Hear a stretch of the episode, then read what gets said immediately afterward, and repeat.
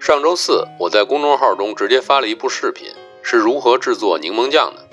相信很多朋友都已经看过了。就像视频中所说，夏天到了，夏天就要有柠檬的味道，酸酸的。一提到酸，我就会有一种清凉的感觉。现在早餐的时候吃一片抹上柠檬酱的面包，一天都精力充沛。他们说我们是充满生活情趣的人，其实我们就是喜欢自己做点东西。一是有意思，二是吃的也放心。毕竟咱们自己用的材料都是货真价实的，没有任何防腐剂。以后呢，我们还会陆续的给大家介绍我们制作的美食和旅行的视频。